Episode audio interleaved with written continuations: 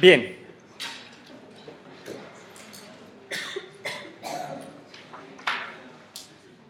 En los objetivos de la clase es que eh, podáis comprender y conocer los principales signos y síntomas relacionados con el esófago y el estómago. A continuación, una tercera parte de la clase, hablaremos de la fisiopatología del esófago y otra tercera parte sobre la fisiopatología del estómago. Estos son los contenidos que más o menos lo hemos dicho previamente. Pasando a la primera parte, a las manifestaciones clínicas, a los signos y los síntomas relacionadas con el esófago y con el estómago, vamos a tratar todos estos aspectos.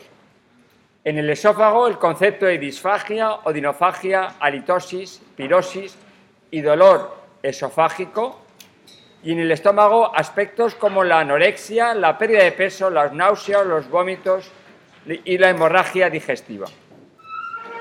Hay que decir que estos signos y síntomas son bastante comunes en la vida, eh, en la vida diaria, en vuestros casos particulares. Vosotros cuando más de uno os, eh, eh, vuestro hermano o vuestra abuela o vuestro vecino os van a, vais a ver en ellos o os van a contar estos signos y síntomas que vamos a tratar a continuación. Seguro que vais a reconocer más de uno de ellos. ¿Qué es la disfagia? La disfagia es la dificultad para deglutir una sensación de que la comida o el bolo de la alimentación se detiene y no es capaz de pasar. Puede llegar a tal extremo de ser la afagia, la imposibilidad de que la comida pase por el esófago. Esa disfagia tiene, puede tener una localización más alta, como veis aquí, a nivel de la epiglotis, intermedia, a nivel del esófago, a nivel de la compresión que puede tener eh, a nivel de la aorta, a nivel más bajo del esófago, cerca del cardias. Dos tipos de disfagia claves, claves. La disfagia funcional o disfagia por trastornos motores o también llamada disfagia paradójica. ¿Por qué? Porque lo que tiene el paciente es problemas para tragar líquidos. Son los líquidos.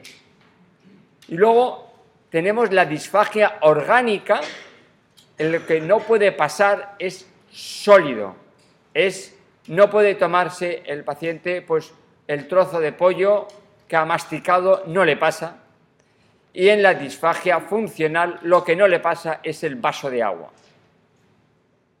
Ah, lo trataremos más adelante. A continuación tenemos que es la odinofagia, es el dolor al tragar, dolor al deglutir. Pueden ser por dos motivos. Un primer motivo, la mucosa inflamada. Y otro segundo motivo puede ser por un espasmo a nivel del esófago que hace que duela ese espasmo. La gran mayoría de la odinofagia es la mucosa inflamada cuando tenemos una faringitis o cuando tenemos un daño que se ha provocado en la laringe, realmente pues nos duele al tragar y es la odinofagia. Otro síntoma es la regurgitación esofágica. ¿Qué es? Es la sensación de llegada de contenido eh, a la boca, sin náuseas. Es contenido gástrico, contenido ácido. Esta regurgitación esofágica podría, ese contenido ácido que puede eh, llegar, podría llegar en algunos momentos a la boca y a vías respiratorias, ¿eh? aquí podría llegar, es un contenido ácido que llega a la boca, pero que a nivel de la eh, laringe, cuando se comunica la vía respiratoria, la vía digestiva, podría llegar a vía eh, respiratoria, podría aspirarse ese contenido gástrico y dar lugar a episodios de o infección respiratoria o de un episodio de disnea nocturna que algunos pacientes nos van a contar. Digo, por la noche me tengo que levantar, me molesta cuando estoy tumbado, es porque tienen esa regurgitación esofágica de ácido clorhídrico que puede llegar y causar esa disnea por la noche de gente joven.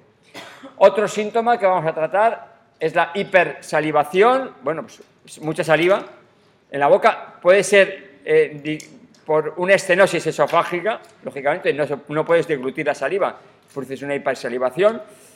Eh, algunas veces, eso lo vemos en algunos pacientes que tienen trastornos neurológicos, se produce un espasmo o una alteración a nivel del esfínter esofágico superior, no pueden deglutir y tienen una eh, hipersalivación muy marcada, eh, que inclusive pues eso podría también pasar a vías respiratorias y dificultar la respiración y hasta ayer tenía una paciente que tiene este problema, un problema neurológico con una hipersalivación que le causaba disnea. La halitosis, otro síntoma, es el, mal olor, es una sensación de, del mal olor, eh, muchas veces por retención de alimentos. Alguna vez esta retención de alimentos es debido a algún problema que es una eh, eh, algún divertículo esofágico o alguna anomalía a nivel orofaringe y a nivel del esófago. La pirosis se parece, es muy, muy, muy relacionada con la regurgitación esofágica que hemos visto antes. La pirosis, digamos, digamos, es el síntoma y la regurgitación es la entidad. Es decir, la entidad que, causa la pirosis es, la pirosis es el síntoma y la regurgitación sería la patología. La pirosis es la sensación de quemazón, de ardor retroesternal, eh, retroesternal eh, o a nivel eh, sifoepigástrico o más bajo. Es más frecuente cuando uno está tumbado o al inclinarse hacia adelante, la causa es el reflujo gastroesofágico, la regurgitación. Principalmente es por una debilidad a nivel del esfínter esofágico inferior. Se regurgita ácido clorhídrico y puede dar lo que hemos dicho antes, una aspiración de ese ácido clorhídrico a nivel del pulmón, puede dar una disnea. Y esa aspiración de ácido clorhídrico a nivel pulmonar podría dar lo que llamamos el síndrome de Mendelssohn, que es la eh, alteración de la permeabilidad alveolo capilar como consecuencia de la aspiración de ácido clorhídrico a nivel alveolar. A continuación pasamos al dolor esofágico, que es el dolor a nivel retroesternal. Es un dolor que se encuentra retroesternal, que llega al cuello a la mandíbula o incursible a ambos brazos, puede ser opresivo, se parece a un dolor de origen cardiológico, puede ser más un dolor nocturno, no se relaciona con el esfuerzo y generalmente se alivia cuando uno toma agua, cuando uno toma algún alimento, pan por ejemplo, cuando uno traga saliva o toma los fármacos antiácidos. Es decir, el dolor, que este dolor esofágico se puede asociar a la pirosis, se puede asociar al reflujo gastroesofágico o no. Pero este dolor esofágico está, forma parte del diagnóstico diferencial del dolor torácico eh, que, que, lo vais a conocer y lo vais a comprender con todo detalle. Ese dolor esofágico, como he dicho antes, puede, ser puede ser como consecuencia del jugo gástrico y de la erosión a nivel de la mucosa esofágica. Esta es una endoscopia, una digestiva alta, en el cual se ve el esófago aquí, el estómago aquí está abajo, y esto que veis aquí blanquecino es una erosión que se está causando a nivel del esófago, una esofagitis por jugo gástrico y esto duele. O podría ser lo que veis aquí, en este caso no es una endoscopia, sino es un tránsito esofágico en el cual se ve estas ondas que veis aquí, estas ondas es del hiperperistaltismo ¿eh? y estas ondas duelen, un hiperperistaltismo a nivel esofágico duele. También podría ser por una distensión del esófago, el esófago esté más,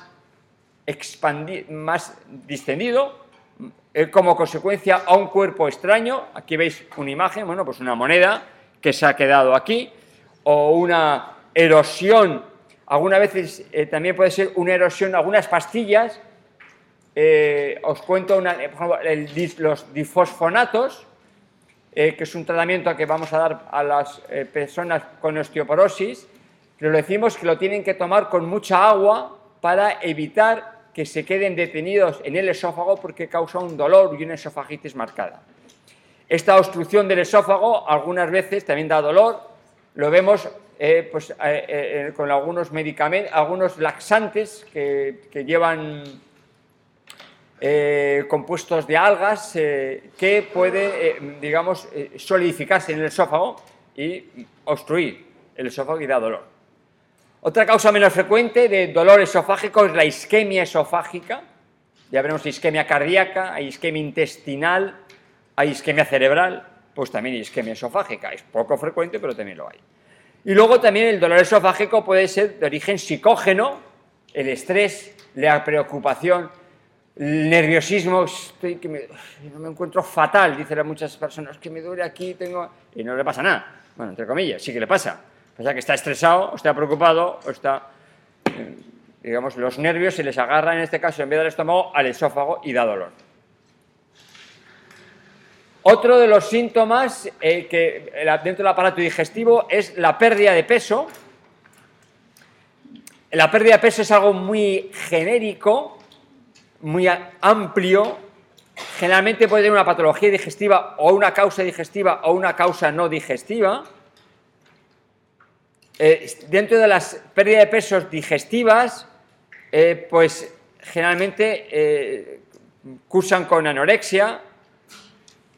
Esa pérdida de peso puede ser debida a fenómenos de mala absorción, puede ser debido a fenómenos de vómitos repetidos por una patología del estómago, alguna neoplasia, alguna alteración en la evacuación gástrica, esto sería vómitos de retención, es lo mismo, es decir, una, obstrucción a nivel esofágico, eh, a nivel gástrico, que no permite la absorción ni el paso digestivo correcto. Hoy luego también puede tener otra patología no digestiva, como causa de la pérdida de peso. La pérdida de peso es algo no solamente digestivo, es, un síntoma eh, muy, muy amplio y que, bueno, pues cuando vosotros hagáis prácticas veréis que hay muchos de los, algunos pacientes que ingresan, el síntoma clave es pérdida de peso. Mm, es uno de los, dentro lo que nosotros luego ya se le añade algo más que se llama síndrome constitucional, que es la pérdida de peso y la anorexia eh, acompañada a otros síntomas como puede ser fiebre, sudoración, astenia y cansancio. Digamos, es más allá el síndrome constitucional. El vómito. El vómito, otro síntoma digestivo bastante frecuente. Más de alguno de vosotros os ha pasado un episodio de náuseas y episodio de vómitos. Realmente ya habéis estudiado el vómito, me imagino, os lo han explicado desde el punto de vista fisiopatológico en el cual, bueno, pues tiene la clave, digamos, está el, efector del vómito es el vago, es el nervio vago, el que lo controla es el centro eh, del vómito. Y, digamos, este centro del vómito que hace que el vago funcione y que cause el vómito, eh, está, digamos, eh, precipitado por toda una serie de estímulos estímulos muy diversos, desde fármacos que causan vómitos eh, o a un antibiótico, por ejemplo, la citromicina en ayunas, sienta fatal, te da náuseas y vómito. Fenómenos como estímulos psicógenos, inducen el vómito, o fenómenos, por ejemplo, la hipertensión intracraneal, digamos, son causas genéricas amplias mm, responsables de vómitos en estos pacientes siempre, pero el efector es el vago. Las náuseas, digamos la primera parte del vómito, que no tiene por qué haber vómito, es la sensación desagradable o imprecisa que uno nota en la región faríngea o en la región epigástrica con un deseo inminente de expulsión de contenido gástrico. Ya sabemos, puede acompañarse de otros síntomas vagales, como puede ser la salivación, la palidez, la sudoración y también puede acompañarse con la hipotensión.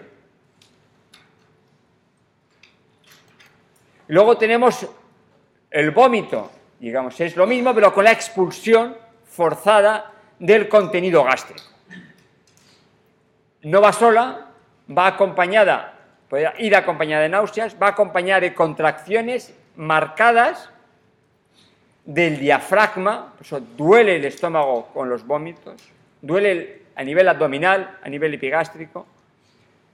También tiene contracciones de los músculos abdominales y también contracciones a nivel respiratorio. Puede comenzar con náuseas, con las llamadas arcadas a nivel coloquial.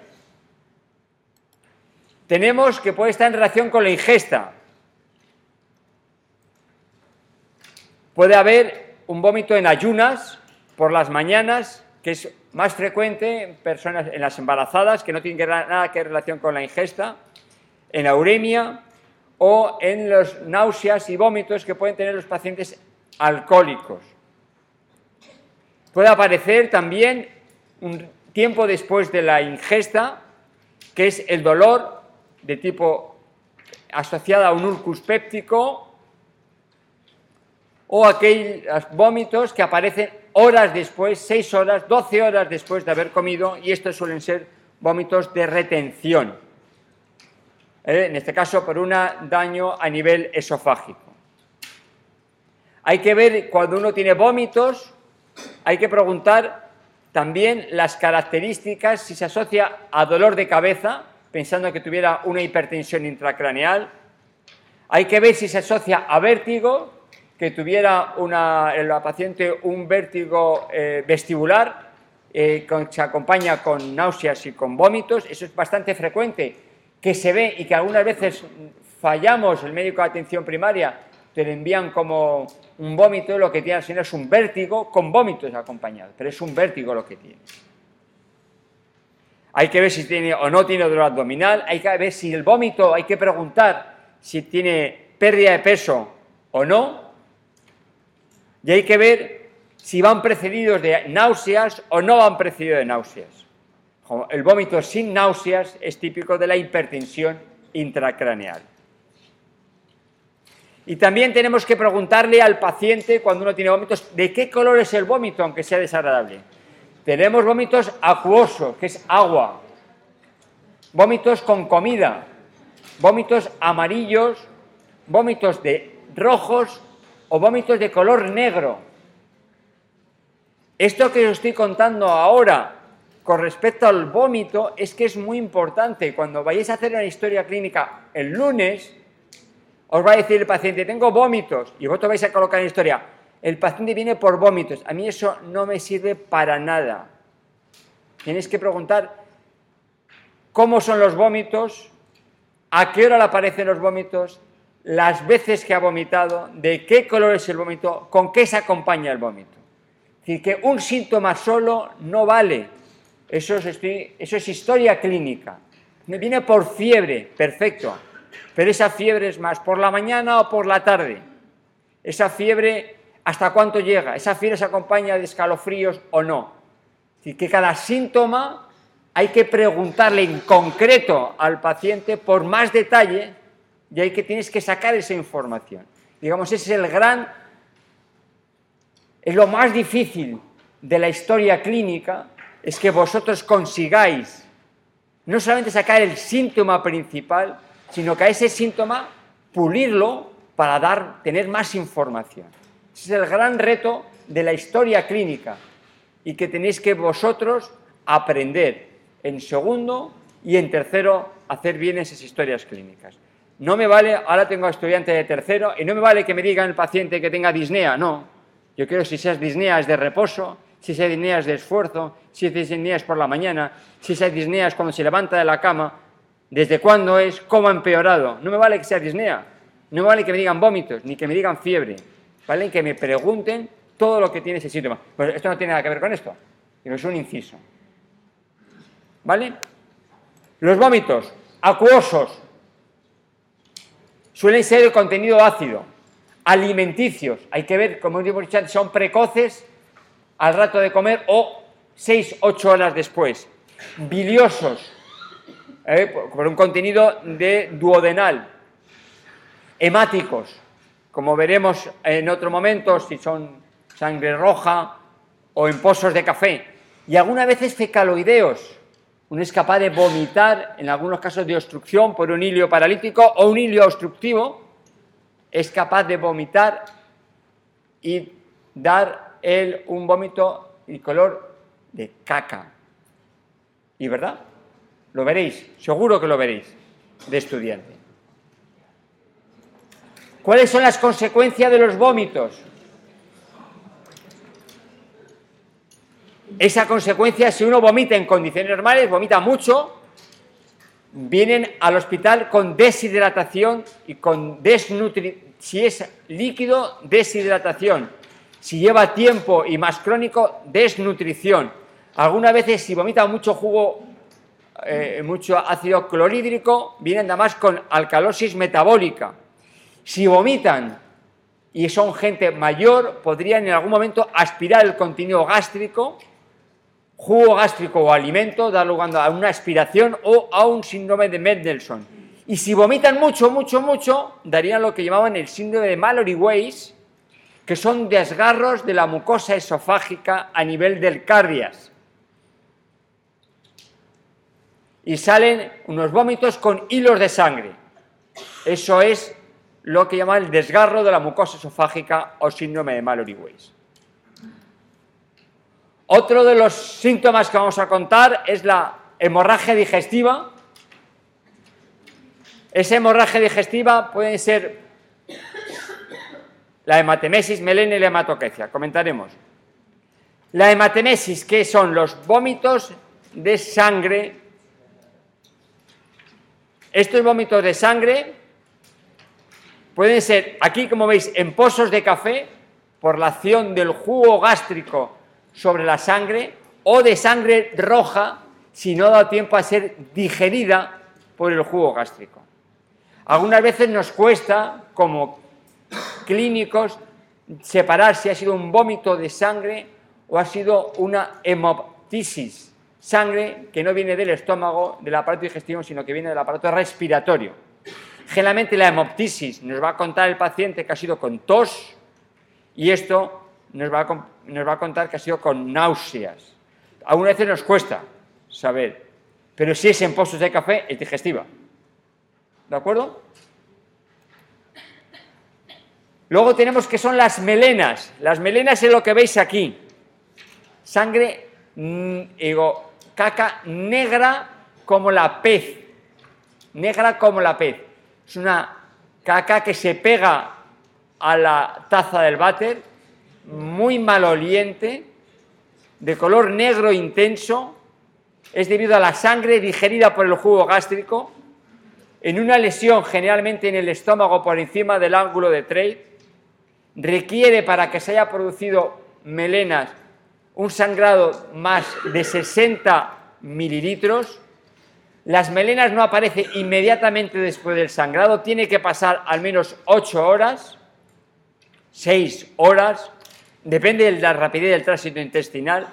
Y aunque uno haya sido, se haya tratado se haya curado el problema gástrico responsable de la melena, puede seguir expulsando sangre que está, que está en, el, en la vía digestiva hasta tres días más tarde.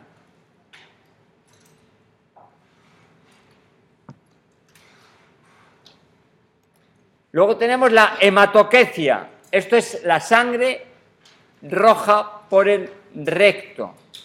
Te dicen, doctor, he echado caca con sangre.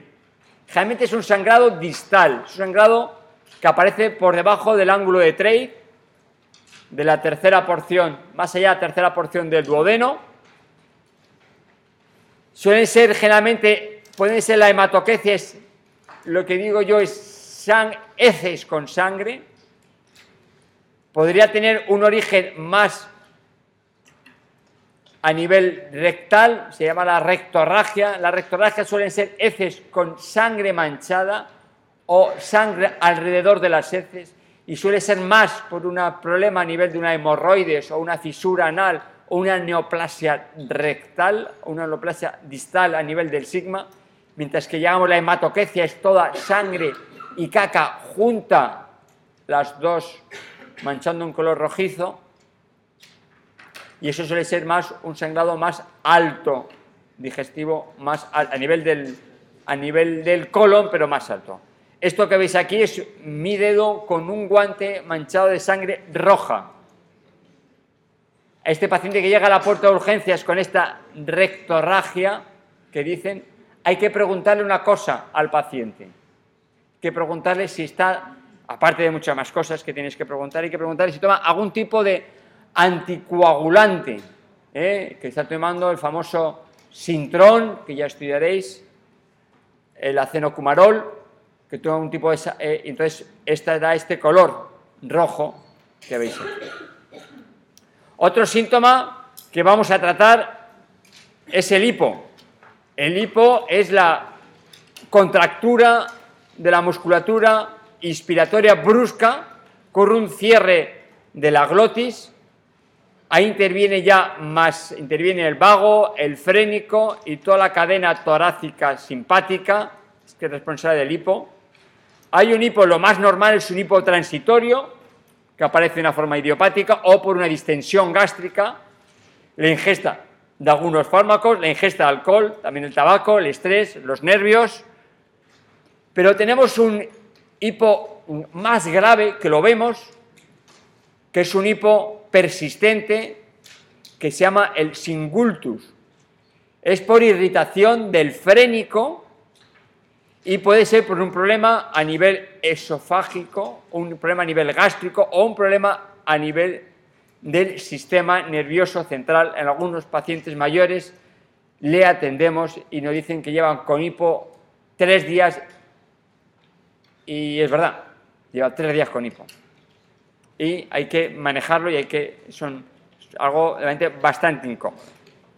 Bueno, llevamos un rato y ahora vamos a pasar más con determinados síndromes esofágicos con un poquito más de detalle.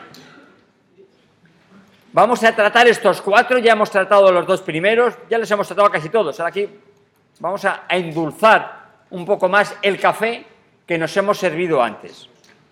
La disfagia, ya hemos dicho antes, que puede ser de la boca, puede ser faringea o puede ser esofágica.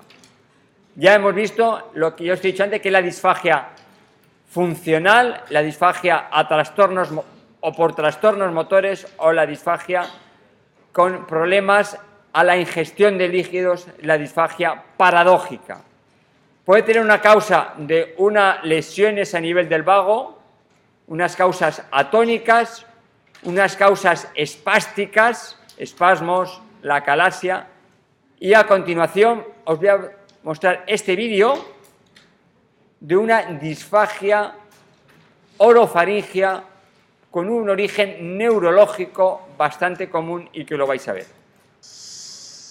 Ahí no es el vídeo este. Os he, puesto un vídeo que no es. Lo siento. Bueno, luego lo cuento, luego lo enseño. Vale. La calasia, la calasia es un tipo de disfagia, digamos, es una estenosis o una hipertonía del esfínter esofágico inferior. Generalmente suele ser idiopática. pero eh, también puede ser secundaria a neoplasias o a una eh, infección, infestación por Trypanosoma cruzi. Esto ya lo estudiaréis en digestivo con mucho más detalle. Y luego tenemos la disfagia orgánica, que es la disfagia a que realmente no pasa lo sólido, dificultad para sólido, suele ser por una estenosis a nivel del esófago, por una neoplasia a nivel del esófago, una estenosis que esté eh, dentro del esófago, una estenosis que esté en la raíz del esófago, una estenosis que esté después del esófago. Después del esófago, por ejemplo, el arco eh, o la proveniencia del arco aórtico comprime el esófago. De la propia pared del esófago, pues podría ser una neoplasia esofágica o una estenosis del esófago secundaria a una esofagitis crónica. Y esta disfagia esofágica también puede cursar con un hiperperistatismo. También yo todo esto lo vais a ver ya en patología digestiva.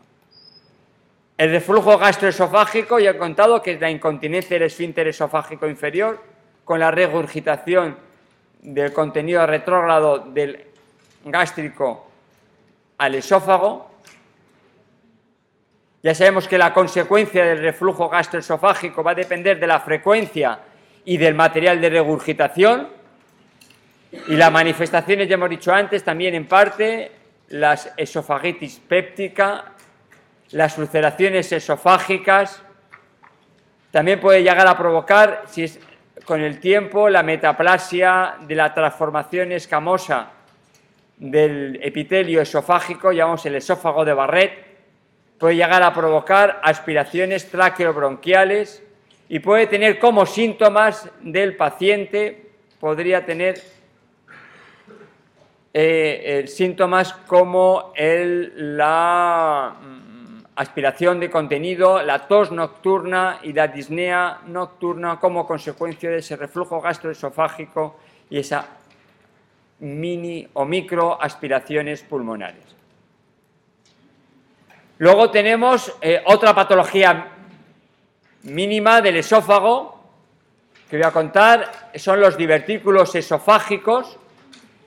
Esos divertículos del esófago es una dilatación del esófago sacular de un trozo de la víscera que va fuera, víscera hueca. Esos, esos divertículos pueden ser por pulsión, tracción o congénitos. El más famoso es el divertículo de Zenken, más frecuente. También puede ser por tracciones por adenopatías esofágicas o puede ser también epifrénico, digamos, tres unos altos, uno intermedio y uno más a nivel distal. Y estos son los tres mecanismos de los divertículos esofágicos.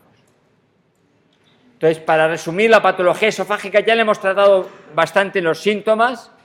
Lo importante es el dolor esofágico, ya lo hemos tratado. La regurgitación, que también lo hemos tratado. La disfagia, que también está tratada. Y por último, los divertículos esofágicos. Y por último, vamos a pasar a las enfermedades del estómago básica, la fisiopatología y clínica de algunas enfermedades del estómago. Tres, patologías, dos porque la tercera ya la hemos tratado, que son los vómitos, ya está tratado previamente, vamos a tratar dos, alteraciones de la secreción y alteraciones de la motilidad. La secreción gástrica, fundamentalmente ya la habéis estudiado en fisiomédica, es de ácido clorhídrico, ¿Cuáles serían los mecanismos de una hipersecreción gástrica? Sería un aumento de estímulos a nivel local. Una estenosis pilórica eh, causaría un aumento del estímulo de la secreción gástrica. Determinados alimentos, como el café, también produce una hipersecreción. Estímulos vagales, el aumento de la gastrina y el aumento de la histamina. Son mecanismos que hacen una hipersecreción gástrica. ¿Y cuáles son las consecuencias de esta hipersecreción? La gastritis difusa antral, esta es también, veis aquí, esta es una gastroscopia y veis la inflamación a nivel gástrico de la endoscopia. Podría ser otra consecuencia de la hipersecreción, la úlcera péptica. Aquí veis una gastroscopia y esta lesión blanquecina es una úlcera péptica. O lo que llaman ya de una forma excesiva el síndrome de Zollinger-Edison, que es una hipersecreción gástrica como consecuencia de gastrina y que tiene no una, sino múltiples úlceras gástricas. ¿Cuáles son las consecuencias de esta hipersecreción gástrica? Síntomas, la dispepsia. Dispepsia es un conjunto de síntomas que no va solo con dolor epigástrico, sensación de plenitud a nivel epigástrico, a nivel abdominal alto, y pirosis, de ácido en la boca. Son los síntomas que se acompañan al síndrome de dispepsia que pueden tener estos pacientes con hipersecreción gástrica. También, como consecuencia de la hipersecreción gástrica, y como consecuencia de los vómitos, una alcalosis metabólica que ya hemos dicho antes por pérdida de hidrogeniones. Y también otra de las consecuencias de esta hipersecreción son las úlceras gastroduodenales, como hemos dicho antes, una o múltiples úlceras gastroduodenales. Yo creo que la hipersecreción gástrica la habéis eh, cogido, es muy, fácil. ¿Qué pasaría con la hiposecreción?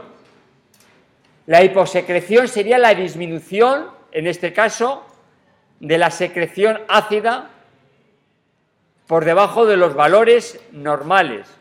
Ya veréis que es el BAO, que podría llegar a la la hiposecreción en forma de hipocloridria, de menor secreción de ácido clorhídrico, o la ausencia, digamos, de ácido clorhídrico es la acloridria, la ausencia de jugo gástrico. Eso es lo que es la hiposecreción gástrica, hipocloridria o acloridria. Pero ¿cuáles son las causas de esta hiposecreción? Tenemos causas funcionales a nivel endocrino, Tendríamos el caso del hipotiroidismo o el bipoma, la hiposecreción por la fiebre, en situaciones de desnutrición, ferropenia y lo más frecuente es por fármacos, por toma de inhibidores de la bomba de protones, por la toma de omeprazol, pantoprazol, esomeprazol o la toma de anti-H2 como puede ser la ranitidina. Por todos aquellos fármacos que bloquean la secreción del jugo gástrico produce una hipocloridria o una acloridria. Y también puede haber esta hiposecreción en problemas de cáncer gástrico, que no se produce ácido clorhídrico suficientemente, en fenómenos como la gastritis crónica A, tipo autoinmune o B, por el Helicobacter pylori, y también existiría hipocloridria o acloridria en la cirugía gástrica. Si a una persona le quito el estómago o le quito gran parte del estómago, pues no se produce jugo gástrico y por lo tanto tienen hipocloridria o acloridria según fuera el caso. ¿De acuerdo? serían las causas de la hiposecreción.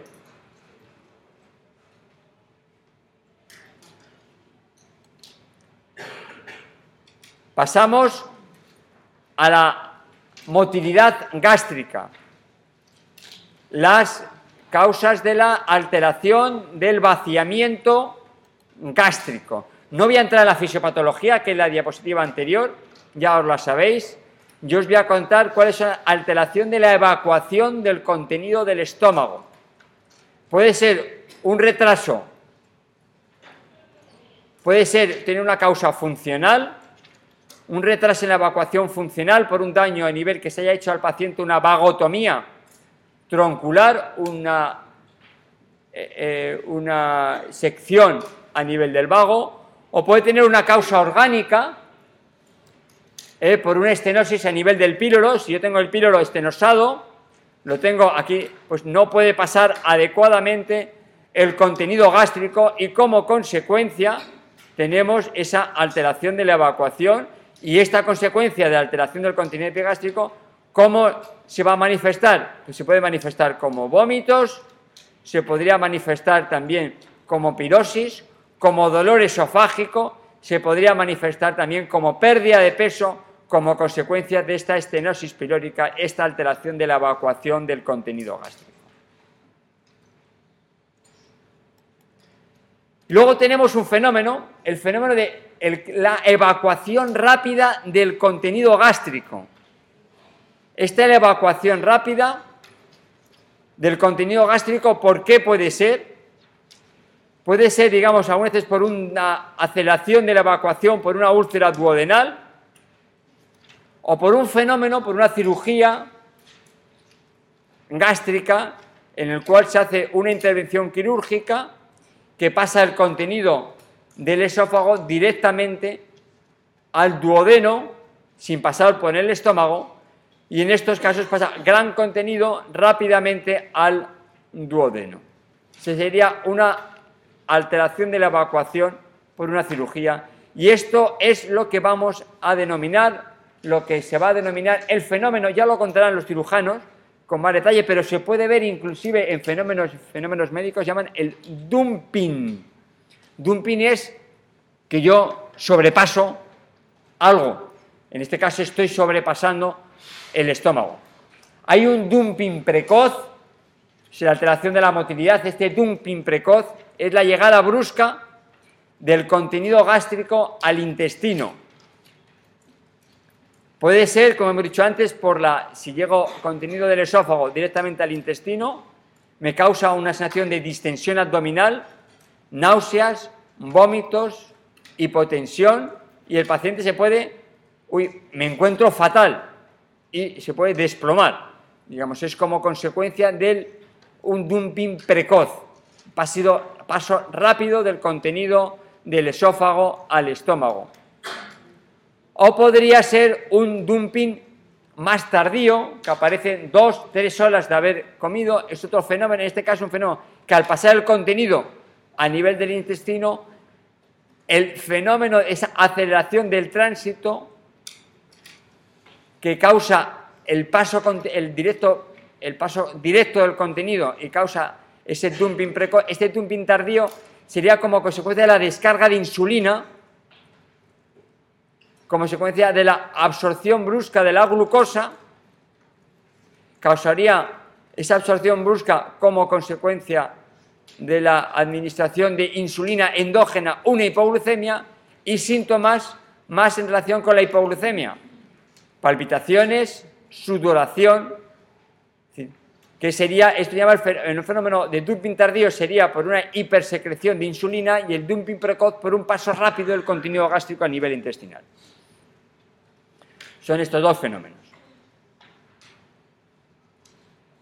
Y bueno, yo creo que como resumen, os tenéis que quedar las manifestaciones esófago-gastro-duodenales importantes, os tenéis que quedar con la disfagia, la pirosis, el dolor esofágico, las melenas, la hematoquecia.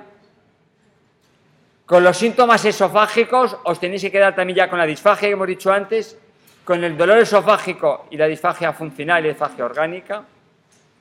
Y a nivel gástrico, con las alteraciones de la secreción, hipo o hiper, y con alteraciones de la motilidad, poco o mucho, y los vómitos, que ya lo hemos dicho antes. Yo, eh, ¿cuál ha sido la bibliografía que yo he empleado? La bibliografía que he empleado ha sido el, el libro de patología general del doctor Merino. También he utilizado el Harrison, como he contado antes. Y, y esto es todo lo que yo os quería contar. Si queréis os pongo el vídeo de la disfagia, me lo saco de, de la manga porque creo que no lo he, ¿Vale? Os pongo el vídeo.